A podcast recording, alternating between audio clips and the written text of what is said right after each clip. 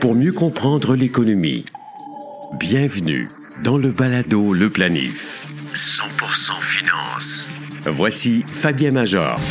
Bonjour et bienvenue. Attention, on a un épisode rempli de bonnes infos utiles et passionnantes sur les marchés boursiers. Je vais vous révéler quels sont les titres champions des 5, 10, 15 et 20 dernières années.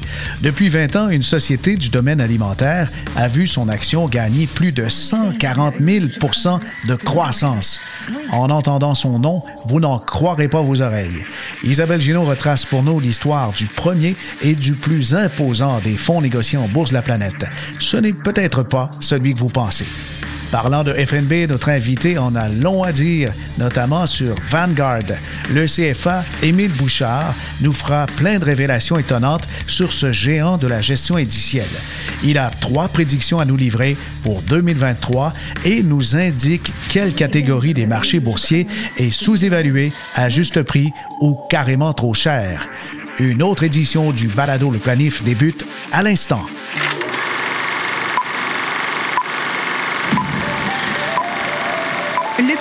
Et le plus garni des FNB. La popularité des FNB ne se dément pas, mais qu'on soit admirateur de l'approche indicielle ou hybride, on réussira facilement à trouver le produit qui nous convient. Dans cet univers, un fonds se démarque du lot.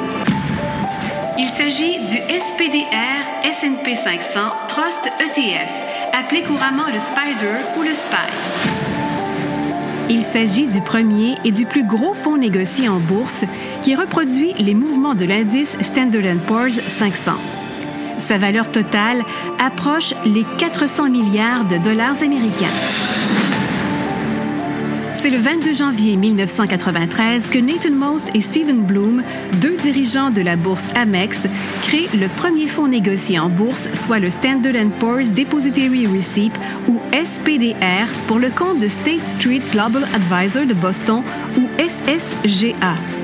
Ce groupe, fondé en 1974 au Massachusetts, administre plus de 4 000 milliards et occupe le troisième rang mondial en termes de société de gestion de capitaux. En raison de la forte croissance des titres de technologie et de communication dans l'indice de référence, le SPY est concentré à plus de 30 dans ces secteurs. Les frais de gestion de ce fonds négocié en bourse sont très faibles, soit de 0,09% Mais ce n'est pas le moins cher.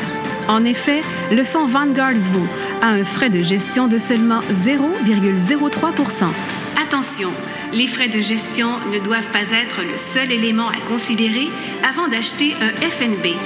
Sa volatilité, ses titres sous-jacents et les erreurs de suivi par rapport à l'indice qu'il reproduit doivent être étudiés attentivement. Si vous avez de la difficulté à déterminer une proportion adéquate en fonction de vos objectifs et votre tolérance au risque, il est recommandé de consulter un professionnel de finance comme un planificateur financier. Planifiez mieux avec le balado Le Planif. J'ai choisi dans ce segment du balado, le planif, de vous faire rêver un peu, rêver de rendement mirobolant. Non pas que je vous fais des promesses de quoi que ce soit, mais simplement en regardant en arrière avec des performances des cinq dernières années, des dix dernières années, quinze dernières années et vingt dernières années. On va jaser ensemble des titres qui ont frappé des records, qui ont fracassé des records. C'est Charlie Bilello qui a publié dans son compte Twitter le recensement justement des, des actions individuels qui ont connu les plus gros succès dans les 20 dernières années. Il y a des surprises là-dedans et il y, en a d'autres qui sont moins. Par exemple, Apple se classe dans toutes les sections, c'est-à-dire dans les cinq dernières années, Apple est au 15e rang. Apple, en ce qui concerne les 10 dernières années, va se trouver quand même bien placé encore dans le palmarès, 19e position. En ce qui concerne les 15 dernières années, alors là, Apple grimpe et, et c'est l'action numéro 6. Et dans les 20 dernières années, Apple est la deuxième place au podium. Pour vous dire combien cette société, qui est en fait la plus grande capitalisation au monde, est bien positionnée à moyen, à long et quand même très long terme. On parle de 20 ans. Pourquoi ne pas avoir des actions individuelles dans son portefeuille? Ben, vous pouvez, mais évidemment, la volatilité augmente et vous pouvez avoir de très mauvaises surprises quand il y a des contractions. Il arrive parfois que ça prend plus d'une décennie avant de retrouver son capital investi. C'est pour ça, donc, qu'on va utiliser des FNB, qu'on va utiliser des fonds d'investissement, des obligations. Donc, on va faire de la diversification parce qu'on n'a pas tous des vies de, milliardaires. Alors, euh, Warren Buffett, c'est sûr, il va dire que la diversification, c'est pour les ignorants, mais il y a quand même les moyens, lui, d'avoir la concentration. Alors, rêvons un peu et parlons maintenant des actions qui ont fracassé des records depuis 20 ans. Au sommet se trouve toute une surprise, c'est Monster Beverage. Monster, bien sûr, c'est la boisson énergétique, mais son rendement cumulatif depuis 20 ans, on parle de près de 142 000% C'est donc le titre champion, toute catégorie, dans les 20 dernières années. Dans les autres titres qu'on connaît, je vous ai mentionné Apple plutôt, avec euh, quand même 69 000% de croissance euh, cumulative depuis 20 ans. Il y a Netflix, très haut placé, 39 000% Nvidia, à peu près la même chose. On a euh, des, groupes Internet comme Booking qui permet de se réserver des chambres d'hôtel, 32 000 d'augmentation cumulative depuis 20 ans. Amazon est bien placé, 9 231 Ça, c'est pour les 20 dernières années. Pour ce qui est des 15 dernières, champion toute catégorie, c'est Netflix qui a accumulé près de 10 000% de croissance. Suivent des entreprises comme Regeneron, une compagnie pharmaceutique, Ulta Beauty, qui est euh, bien sûr dans le maquillage, on s'en doutait un peu. Il y a Domino's Pizza avec près de 3000% de croissance cumulative depuis 15 ans. C'est quelque chose quand même. Hein? On va y aller maintenant avec les 10 dernières années. Champion des champions, c'est Tesla avec 7340% suivi de Nvidia avec 7285% d'accumulation.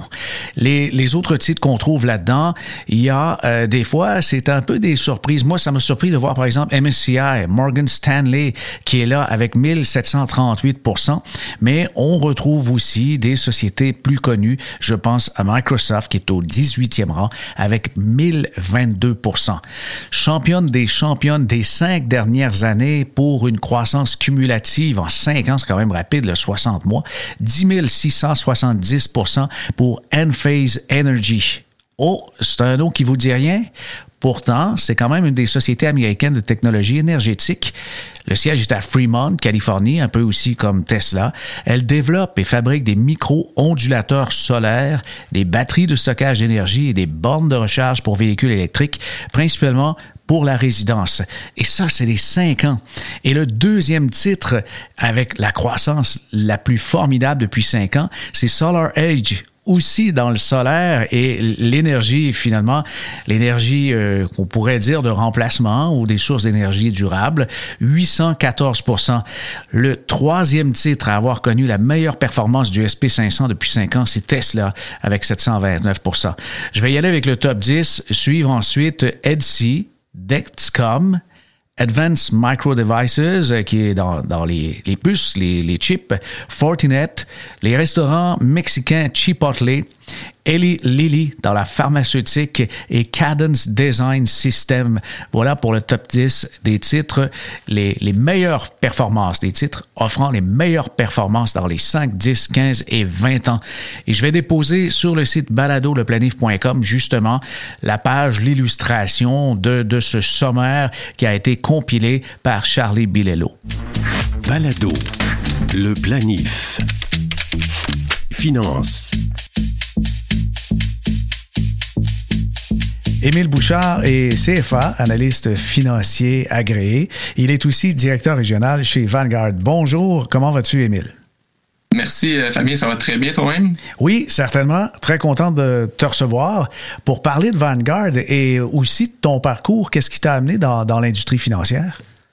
Euh, ben moi, au départ, euh, j'étais très passionné par les marchés financiers, la, complexité, euh, le degré d'intellect que ça demandait. Puis j'ai toujours lu énormément sur tout ce qui était relié à la bourse. Puis il y a un, moment donné, je me rappelle, je mangeais avec mon père au souper, puis j'avais pas beaucoup de placements à l'époque. Puis là, je n'arrêtais pas de parler de mes placements. Puis il m'a dit, ben, Emile, je pense que tu devrais l'étudier en finance parce que tu aimes beaucoup les marchés financiers, tu aimes l'investissement. Puis euh, tu devrais aller là-dedans à l'école. Puis de fil en aiguille, ben, j'ai étudié là-dedans. Puis ma passion pour les marchés financiers s'est toujours euh, développée. Puis là, aujourd'hui, ben, ça m'a amené à travailler pour des firmes d'investissement. Puis je suis chez Vanguard depuis euh, environ cinq ans, un petit peu plus de cinq ans. OK ce qui m'a bien surpris, on s'est rencontrés récemment, puis ça m'a un peu euh, décontenancé de savoir que Vanguard, c'est pas une incorporation. Effectivement, on a, une histoire pas mal unique, Vanguard. On a une structure très différente. On a commencé en 75 à Valley Forge, mais au Canada, on est beaucoup moins connu.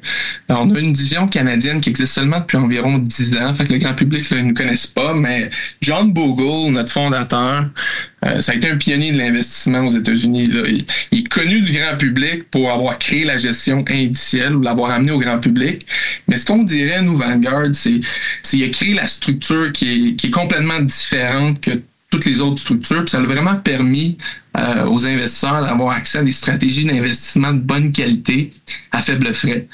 Euh, la grande particularité, c'est quand il a créé notre firme, au lieu de se mettre propriétaire, comme n'importe quel fondateur d'entreprise ou d'aller chercher des investisseurs, euh, il a euh, parti Vanguard en mettant ses clients propriétaires de la firme. Donc, chez nous, on dit qu'il y a un maître à bord, c'est vraiment le client. Ça nous permet d'être 100% alignés avec nos clients, avec nos clients, puis ça nous guide dans, dans beaucoup de nos philosophies à l'interne, je te dirais. Alors, c'est un peu une structure mutuelle ou coopérative? Oui, ben ça, coopérative mutuelle, ça serait les bons termes. Euh, on est en fait un organisme ou une compagnie quand même à profit, mais avec notre profit, qu'est-ce qu'on peut faire? C'est qu'on peut euh, soit le réinvestir dans le business, engager plus de monde, améliorer nos systèmes, ou l'autre point qu'on peut faire, c'est diminuer nos frais de gestion. C'est vraiment la façon qu'on retourne euh, la profitabilité à nos clients. quand on, on lit là, dans le Wall Street Journal ou Bloomberg qu'il y a une guerre de frais dans les firmes de placement, pour nous, en fait, c'est pas une guerre, c'est pas une stratégie marketing, euh, c'est pas s'adapter à la compétition, c'est juste notre structure. C'est la façon qu'on retourne nos profits à nos clients, on baisse nos frais. Au lieu donc d'avoir une ristourne, vous l'appliquez immédiatement, c'est ça? Exactement, exactement. Fait qu'on, on aurait pu probablement aller avec un système de retour, mais là, ça devient avec une complexité euh, immense sur comment calculer ça. Fait que nous, dans le fond, ce qu'on fait, c'est qu'on garde des réserves. Puis, euh, euh, quand on a assez de réserves pour faire nos opérations, ben, on, donne juste des meilleurs frais de gestion à nos clients. Puis, pour donner une petite idée, là, on est parti en 75 avec un frais de gestion moyen de 0.68. Puis aujourd'hui, notre frais de gestion moyen là, chez Vanguard, c'est 0.09. Fait que 9 points de base c'est notre frais moyen. Puis depuis 115, on a annoncé euh, au-dessus de 2000 coupures de frais pour nos clients. Eh mais Jack Bogle, euh, c'était-tu un Cubain? C'était-tu un Russe? C'était-tu un communiste? Parce que sur le territoire capitaliste, terre de liberté et des affaires, il devait passer pour un extraterrestre. Effectivement, surtout dans les années 70, où est-ce que euh, il y avait pas énormément de transparence sur tout ce qui était euh, les frais, etc. Là, euh, à cette époque-là, c'était du jamais vu. Puis même aujourd'hui, il se fait appeler encore, là, ben là aujourd'hui il est décédé, mais il se faisait appeler Saint Jack. Puis euh, Warren Buffett a déjà dit que M. Bogle était l'individu qui avait le fait le plus pour l'investisseur dans l'histoire. Puis en fait, c'est qu'il a sacrifié beaucoup de richesses personnelles en, en mettant la structure euh, de Vanguard en place, la façon qu'on est en place. Mm-hmm. Mais en même temps, quand on y pense, euh, que ce soit Warren Buffett ou d'autres, Bill Gates, quand on se retrouve avec des centaines de millions, il y a une capacité physique à boire du champagne, puis moi, une bouteille par semaine, c'est bien assez, mais effectivement, il pouvait se dire qu'il pouvait retourner cette richesse à, ses clients, et c'est tout à son honneur. Parlons maintenant des euh, actifs sous administration. Ce qui est moins connu, c'est que Vanguard n'a pas débuté avec l'investissement initial. Oui, effectivement. Fait qu'aujourd'hui, euh, Vanguard, c'est quoi? On a eu une grosse euh, croissance euh, organique là, depuis, depuis qu'on a été créé. On gère au-dessus de 10 trillions de dollars à travers le monde pour au-dessus de 30 millions de personnes. Puis on est reconnu pour notre indiciel, mais je vais surprendre les gens en disant ça, on est le troisième plus grand gestionnaire actif de la planète. On a autant de fonds communs gérés activement que toute l'industrie des fonds communs au Canada. Fait que, on a une très grosse plateforme de gestion on aime la gestion active, puis je vais expliquer un petit peu plus tard comment on la voit dans le portefeuille, mais nos racines, en fait, de gestion active remontent à 1929 aux États-Unis avec Wellington Management. Euh, dans les années 30, 40, 50 aux États-Unis, on était, en fait, Wellington et Vanguard étaient la même firme. Même John Bogle, notre fondateur, était le président de Wellington Management dans les années 60. Puis essentiellement, qu'est-ce qui est arrivé, c'est qu'il a, pris le back-office de Wellington, puis il a spiné ça off, puis il a créé Vanguard dans l'entité qu'on connaît aujourd'hui. Puis nos 11 premiers fonds chez Vanguard étaient gérés activement. Fait que nos racines étaient vraiment en gestion active. Puis un année plus tard, donc en 1960, il a pu lancer euh, le Vanguard euh, S&P 500, donc le premier fonds commun indiciel, euh, qui avait toujours eu ça en tête, en fait, quand il était chez Wellington, même en tant que président. Mm-hmm. puis ça venait vraiment de sa thèse de, maîtrise de Princeton qu'il avait fait au début des années 50, la gestion indicielle. Alors, dans les actifs, on parle de, de trillion, ben, trillion, c'est 10 000 milliards, c'est ça? Effectivement 10 000 milliards, puis notre split là, est, euh, environ 8 000 milliards de gestion indicielle et 2 000 milliards, euh, donc 2, 2, trillions euh, de, gestion active, en fait. Là. Mm-hmm. Ça, c'est en dollars canadiens. Pour ceux qui sont moins familiers avec l'anglais, Vanguard signifie simplement avant-garde et il faut mentionner que dans les années 60-70, la science-fiction était extrêmement populaire et il y avait même des fusées de la NASA qui s'appelaient des Vanguard. Et puis, on dirait qu'il y a une inspiration de l'époque finalement pour trouver le nom. Oui, ben, euh, John Bogle ou Jack Bogle, c'est la même individu, si vous appelez John ou Jack. Euh, c'était un grand euh, fan de l'histoire de la bataille du Nil, où est-ce que c'était Napoléon contre le, le, colonel, le, nom m'échappe, mais je pense que c'est colonel Nelson, puis un des bateaux de, de la L'armée française? Euh, oui, mais de, l'armée euh, british oh. euh, était Vanguard. C'est pour ça que notre logo, à l'époque, avait un bateau. Le, le, logo, depuis, s'est modernisé, donc on n'a plus le bateau. mais ça vient de là, le nom Vanguard. ça vient de, cette bataille-là, qui était le, nom d'un navire, en fait. De nombreux chroniqueurs, journalistes, influenceurs ressassent encore au Canada le fameux débat actif-passif mais pour Vanguard, c'est pas mal terminé, ça, ce débat-là. Effectivement, ben nous, de la façon qu'on voit les deux, on les voit vraiment comme euh, une diversification de portefeuille. En fait, on aime l'indiciel, on aime la gestion active, puis euh, euh, c'est vraiment comment on mélange les deux pour faire un bon portefeuille efficace pour, pour nos clients, en fait. Là. Fait que pour nous, on n'a jamais, là j'utilise un mot anglais, le framer la conversation comme un débat. C'était vraiment plutôt comment on peut utiliser les deux styles de stratégie différentes pour faire un bon portefeuille pour nos investisseurs. Mm-hmm. on peut rappeler que pour l'investisseur qui a une vie remplie avec toutes sortes d'imprévus, d'imprévus, ben, bien sûr, il peut avoir à long terme une exposition à un indice de marché. C'est très louable. Mais quand il y a des baisses et que ça correspond aussi à des coups durs dans sa vie, le fait d'avoir une gestion active qui complète, ben, je pense que ça peut atténuer les baisses et permettre justement de remonter la, la, la tête hors de l'eau et puis surtout de rester investi. Là. Oui, ben absolument. Il faut que le client soit dans le, bon profil de risque, euh, puis qu'il n'essaie pas là, de timer ses entrées, ses sorties. Là. Idéalement, un coup qui est dans le bon profil de risque, bien diversifié entre les deux styles, qui contrôle ses, euh, ses coûts de gestion dans la, dans la construction du portefeuille, ben là, il va pouvoir rester investi, puis euh, ça va effectivement sortir la tête de l'eau. Là. Fait que, c'est partie de la diversification. Et, parlant justement dans la construction de portefeuille, comment vous faites marier les deux avec, mettons, le cœur du portefeuille, sur quoi reposerait-il? Oui, ben nous, on recommande toujours que ce soit un client là, euh, institutionnel, un conseiller financier ou un investisseur de détail, d'avoir un cœur investi en gestion indicielle à faible coût. On trouve que c'est un bon point de départ. Euh, il y a un avantage mathématique. On pense que sur le long terme, ça va rester difficile à battre la gestion indicielle. Euh, mais on est conscient qu'il y a pas toute la gestion active qui ajoute pas de la valeur. Là. Donc, il y a la bonne gestion active, puis il y a de la bonne gestion active à coût raisonnable pour nos clients. comme on est conscient aussi que c'est pas tous les indices, puis la gestion indicielle qui est bien construite. Donc, il y a des indices que de notre point de vue, qui sont mal diversifiés et qui sont super dispendieuses. Il faut faire attention parce qu'il y a des indices aussi ou des, des FNB indiciels qui, euh, qui selon nous, euh, euh, sont pas à considérer là, pour la construction de portefeuille. puis un coup que notre cœur est bien bâti, avec des, des, de la bonne gestion indicielle à faible coût, on, on aime avoir dans les satellites ben, de la bonne gestion active ou encore avoir des, des billets de dividendes pour les gens qui ont besoin d'un peu plus de revenus ou des actions de petite capitalisation pour les gens qui veulent aller chercher un petit peu plus de croissance puis qui peuvent tolérer un peu plus de volatilité. Donc, il y a différentes stratégies qui peuvent venir euh, s'amener dans les satellites.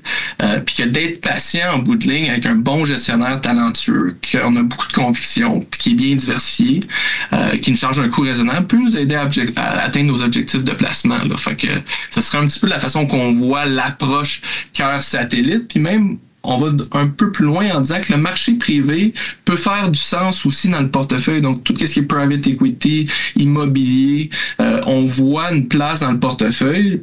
La seule réalité qu'on dit à nos clients, surtout ceux de détail, euh, puis pour la grande majorité des gens, c'est que c'est difficile d'avoir accès à des gestionnaires de premier plan dans le marché privé avec un coût euh, relativement raisonnable. mais les gens savent pas, mais, mais l'information est publique, là, mais présentement, on est en train de faire beaucoup de recherches sur le private equity. On a un groupe à l'interne chez Vanguard de private equity, puis on essaye éventuellement d'aller démocratiser aussi ce secteur du marché-là là, pour venir encore une fois ajouter un petit peu plus de choix de diversification euh, à l'intérieur de notre gamme de, de solutions là, pour nos clients. On va revenir avec le portefeuille core, avec les satellites. Dans le Canadien, au niveau géographique, là, quel serait l'espace à réserver justement pour les, les gens qui nous écoutent, qui vivent au Canada? Oui, euh, fait qu'on fait beaucoup de recherches sur tout ce qui est construction de portefeuille, évidemment. on a un groupe à l'interne qui s'appelle ISG, là, le Investment Strategy Group. Puis euh, on essaie d'optimiser euh, la répartition géographique pour un investisseur canadien. Puis on a trouvé que la répartition optimale pour vraiment maximiser le profil risque-rendement, c'est d'avoir 30% d'actions investies au Canada, puis 70% à l'échelle mondiale. Puis pour le revenu fixe, c'est un petit peu différent, là, mais c'est 60% du revenu fixe investi au Canada et 40% à l'échelle mondiale. Puis pour le revenu fixe, une particularité un petit peu euh, supplémentaire, c'est on, dit de ne pas prendre de risque de devise. Euh, puis un coup que cette répartition-là, elle est bien bâtie dans le cœur, euh, ben là, après ça, on rajoute nos vues tactiques autour de, autour de notre portefeuille, là, si on veut. Ceux qui nous écoutent et qui euh, sont, par exemple, des, profanes, ne sont pas nécessairement des professionnels de l'investissement, commencent à, trouver ça peut-être complexe? Et puis, vous avez quand même une thèse chez Vanguard. Le conseil financier apporte quelque chose? Absolument. Euh, le conseil, selon nous, c'est très important. Puis j'ajouterais que ça prend tout son sens aussi dans les années difficiles comme 2022. Euh, si on recule là, à février 2021, c'était le Super Bowl. Super Bowl qui s'en vient d'ailleurs en fin de semaine, mais c'est vraiment le pic de l'euphorie. Euh, le, Super Bowl 2021, il y avait les pubs de crypto, les meme stocks, euh, tout ce qui était le phénomène Robin Hood. Euh, on investit dans n'importe quoi, tout le monde faisait de l'argent.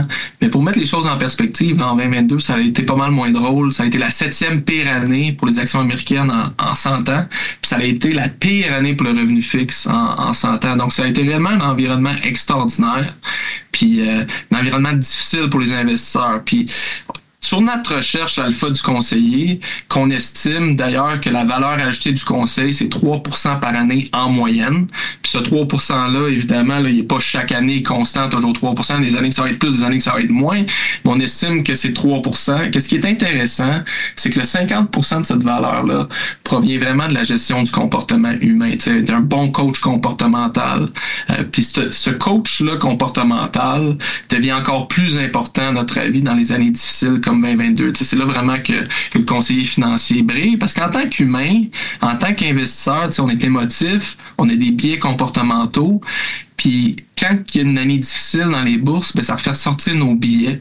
Puis nos billets, ben, c'est à ce moment-là qu'on va prendre des décisions qui sont pas optimales pour notre portefeuille. Puis les bons conseillers vont reconnaître le billet, vont coacher leurs clients, puis vont les aider à garder le cap, puis à garder en tête leurs objectifs de retraite. Là. Puis moi, je me dis que si les meilleurs de tous les temps, dans leur sport respectif, comme Tom Brady, Jack Nicklaus, Mohamed Ali, engagent un coach, c'est certain que la très grande majorité des investisseurs ont un gros bénéfice à engager un conseiller là, ou un coach financier. Ça devient un peu comme euh, son propre CFO, ou ça devient comme, euh, euh, à la place d'un entraîneur physique, là, ça devient comme un entraîneur financier. Puis ce coach-là, ben, il aide vraiment à faire un plan, à faire un plan d'épargne, à respecter le plan, s'assurer que ses clients sont dans les bons profils d'investisseurs pour quand les bourses sont volatiles de rester investis. Puis en bout de ligne, ben, ça fait une grosse différence pour les gens à la retraite. Euh, c'est facile de remettre à plus tard son épargne, c'est facile de dépenser un peu plus que prévu, mais un bon conseiller financier va être un excellent coach comportemental qui va guider ses clients au travers de tout ça. Puis ça peut sembler simple, mais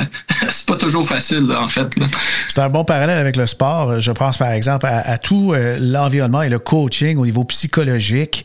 Pour performer, faut avoir justement un état d'esprit, puis une, euh, une capacité de, de, de faire le focus sur ce qui compte. Puis le coach est aussi celui qui prend les mesures puis il voit les chiffres à améliorer. Très bon parallèle.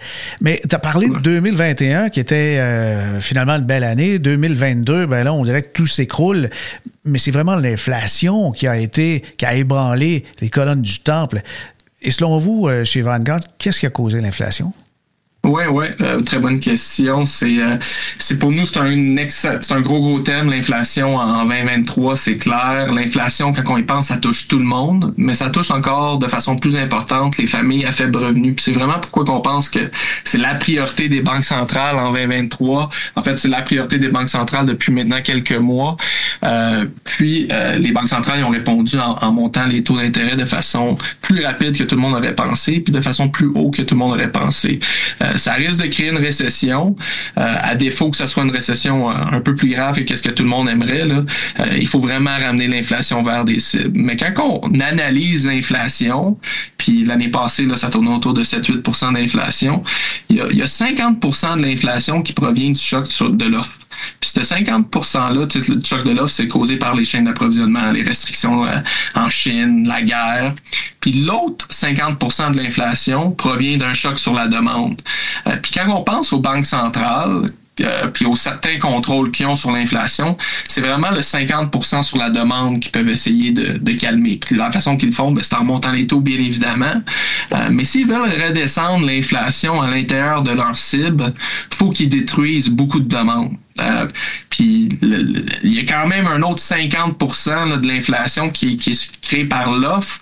Puis l'offre, là, il n'y a, aucun contrôle. C'est vraiment le marché qui va régler ça avec le temps. Fait que le scénario du soft landing chez nous ben, devient de plus en plus euh, difficile à imaginer, en fait. Euh, mais la bonne nouvelle, ce qu'on dirait, c'est que quand on regarde le choc sur l'offre en ce moment avec les assouplissements en Chine, c'est que c'est en train de se résorber. Puis on pense que par la fin de 2023, le choc sur l'offre va être résorbé. Euh, par contre, euh, l'autre grosse composition euh, composante de l'inflation, ça a été relié à l'habitation. Quand on analyse l'inflation reliée à l'habitation, ben, historiquement, c'est une inflation qui est un petit peu plus durable. Ça, ça contient les taux d'intérêt, ça contient les factures de services publics.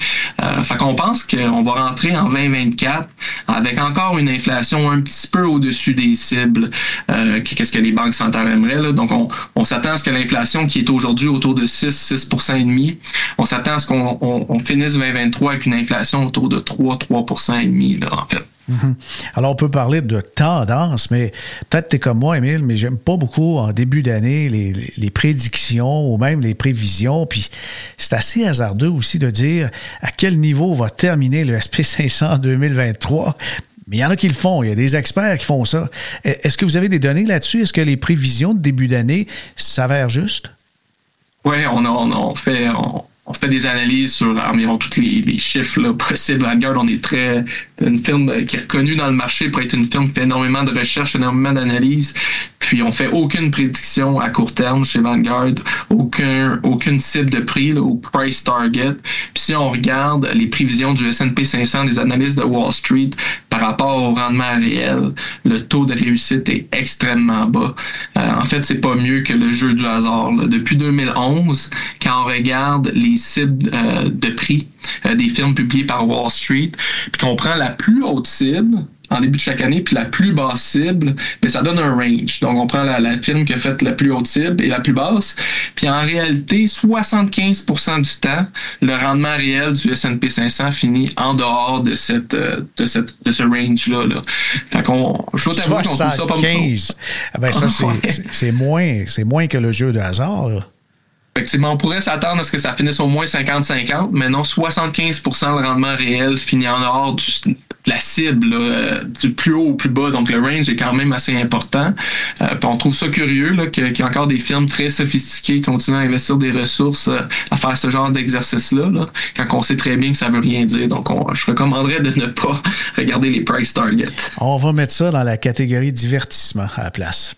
Effectivement, effectivement. Il y a quand même des choses qu'on voit. On s'occupe des tendances, on est capable de voir aussi le prix du marché. En ce moment, là, euh, selon euh, les gens à la recherche et Vanguard, est-ce qu'il y a des catégories qui sont sous-évaluées ou encore bien évaluées? Comment vous voyez ça?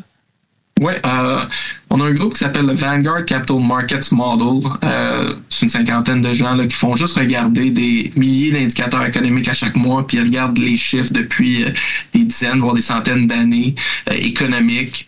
Puis on a découvert euh, ou du moins ils pensent que le meilleur prédicteur de rendement futur, c'est les évaluations. Fait que pour nous, on regarde beaucoup les évaluations. Puis un coup que notre cœur de portefeuille est bien bâti, mais en ce moment, qu'est-ce qu'on aime en termes d'évaluation? Puis ce qu'on trouve sous-évalué, euh, c'est les actions de petite capitalisation, les actions de pays émergents, les actions internationales. Euh, donc ça, on dirait que c'est sous-évalué présentement. donc ça serait là qu'on s'entendrait au meilleur rendement futur sur la prochaine décennie. Donc étant donné qu'on fait pas de projection court terme, parce que ça va être trop impacté par les nouvelles de demain. Puis les nouvelles de demain sont inconnues. Mais sur le long terme, euh, on est confiant que c'est là qu'il va y avoir les, les, meilleurs rendements si on veut. Puis aussi, on aime les actions de valeur et de dividendes dans un environnement où est-ce que les taux ne euh, devraient pas redescendre en 2023 à notre avis. Euh, c'est là qu'on trouve aussi des, aubaines dans les actions de valeur et dividendes. C'est certain que je recommande aux gens de consulter leur conseiller financier, mais si on regarde simplement en termes d'aubaine puis d'évaluation métrique, c'est là qu'on trouve les meilleures valeurs. Est-ce qu'il y a un segment qui est surévalué? Qui est surévalué. on dirait que les actions de croissance euh, sont en malgré qu'ils reviennent sur terre là avec 2022 puis les hausses de taux, ça a frappé beaucoup les actions de croissance. On dirait que les actions de croissance sont encore euh, sont encore surévaluées là, donc il leur reste encore si on veut à perdre là, pour devenir dans des évaluations justes ou il faudrait que les bénéfices augmentent là, sur l'entreprise là, pour qu'ils redeviennent vers des évaluations euh, raisonnables. Puis ça, c'est toujours par rapport à l'histoire, donc relativement parlant. Euh, ça fait quand même un petit bout de temps qu'on parle ensemble, entre autres, des actions, des indices, mais les obligations, plusieurs sont optimistes pour 2023. Est-ce aussi euh, le camp de Vanguard? Oui, effectivement. Donc, euh, les obligations, comme je mentionnais au début, là, ça a été la pire année en 100 ans. Si on est un investisseur contrarien, euh, on recommanderait que ça vaut la peine d'y jeter un coup d'œil. Puis nous, quand on regarde les obligations, ben, on, est très optimiste. Euh, la dernière fois qu'on a vu des rendements attendus dans ces ordres-là, de, nous, selon nous, c'est entre 4 et 6 là, tout dépend de la classe d'actifs, mais euh, c'est des obligations de bonne qualité, des obligations sécures. Ça fait environ 20 ans qu'on n'a pas vu ça de ce rendement espéré là, là sur les 10, 10 euh, prochaines années, là, comme je disais, le range de 4 à 6 euh, La dernière fois qu'on a projeté ça dans notre Vanguard Capital Markets Model, c'était en 2002, 2003, 2004, 2005, juste pour donner euh, une idée aux gens. Là. Puis je dirais aussi, qu'est-ce qu'on aime des obligations, c'est que dans un environnement de baisse d'inflation, ce qu'on s'attend en 2023, c'est une inflation qui passe de 6 à environ 3 mais historiquement, dans un environnement de baisse d'inflation, de tenir des obligations, ça a été très bénéfique pour euh, pour le portefeuille. C'est certain que c'est pas garanti, mais historiquement, euh, détenir des obligations dans un environnement de hausse d'inflation comme on a vu en 2022, euh, c'est laborieux, c'est difficile, mais dans un environnement de baisse d'inflation, donc nous, on croit qu'on risque de voir en 2023, ça a été bénéfique pour les investisseurs. En terminant, Émile, c'était passionnant, mais je veux connaître un peu votre thèse, les grands principes de placement auxquels vous adhérez. Oui, euh, on, offre différentes solutions pour nos clients, comme je mentionnais euh, plus tôt, mais on a, on a des règles, des idées centrales qui règnent au sein de nos conseils, je dirais. L'idée centrale, c'est vraiment concentrez-vous sur ce que vous pouvez contrôler. Euh, le premier point, c'est vraiment euh, objectif. Donc, d'établir des objectifs de placement qui sont clairs, avoir des objectifs d'épargne, puis évidemment que tout ça soit adapté à votre situation. un bon conseiller financier va vraiment vous aider, va s'asseoir avec vous, puis va regarder vos objectifs. Ça, c'est d'une part. Euh, deuxièmement, équilibre. Donc, qu'est-ce qu'on veut dire par là, c'est de bien diversifier ses investissements. Euh, puis on peut être mal diversifié aussi. un bon conseiller va vous aider à bien diversifier votre, votre, votre portefeuille, euh, puis va également euh, s'assurer que vous êtes dans le bon profil d'investisseur pour maintenir le cap quand les marchés sont difficiles. On dit souvent, là, puis on entend, la diversification, c'est le seul lunch gratuit en investissement ou en finance, là, puis on, on aurait tendance à croire ça. Le troisième point, c'est euh, la rigueur, donc la discipline, garder la tête froide, s'imposer une discipline sur le long terme. Euh, c'est facile de se laisser distraire par les actualités. Il y a tellement de nouvelles qui sortent, tellement de nouvelles économiques euh, qui se passent à travers la planète. Euh, mais si votre portefeuille est bien construit, ça n'aura aucun impact pour votre retraite. Donc, c'est de garder le cap, c'est de continuer à investir d'une base mensuelle, d'une base trimestrielle, selon vraiment vos, euh, euh, votre situation à vous. Là, ça, c'est la discipline de maintenir le plan, c'est hyper important. Puis le dernier point qu'on dirait, euh, qui est un petit peu moins véhiculé au Canada, mais c'est l'importance du coût. Donc, quand on bâtit un portefeuille, d'être conscient ou d'être euh, minutieux par rapport aux sélections de produits pour euh, essayer de diminuer le coût, diminuer les taxes, parce que les taxes ont aussi un coût là, dans le portefeuille.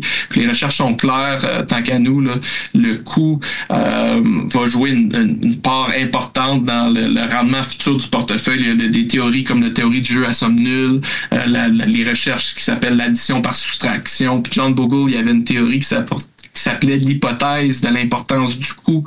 Euh, il aimait mieux cette hypothèse-là, en fait, que l'hypothèse de l'efficience des marchés. Donc, il trouvait que l'hypothèse de l'efficience des marchés avait des lacunes, mais lui, il disait aux gens de se fier à l'hypothèse de l'importance des coûts. Puis, dans nos recherches de l'alpha du conseiller, on explique que les bons conseillers financiers, avec leurs expertises, aident leurs clients à vraiment mettre en place une structure qui est efficace en termes d'efficience fiscale, mais aussi en termes de tarification. Puis, en moyenne, ben, ça rajoute 30 points de base par année euh, aux clients. Donc, du 3 de valeur ajoutée euh, en moyenne d'un conseiller financier, un 30 points de base, un 0,3 qui provient d'une construction efficace du portefeuille. Donc, euh, je pense c'est à ne pas négliger. Ah ben, Merci à notre invité, Émile Bouchard de Vanguard, pour sa grande générosité. Pour entendre et lire davantage de contenu en finances personnelles, je vous invite à écouter l'émission Pénélope à ICI Radio-Canada Première. Chaque mercredi, deux fois par mois, j'ai le plaisir de livrer la chronique finance en compagnie de Carman Kong et Pénélope McWade. Je vous recommande également l'édition du samedi Votre argent de l'infolettre Info Bref. Visitez infobref.com pour vous abonner, c'est gratuit. Ici Fabien Major, à bientôt.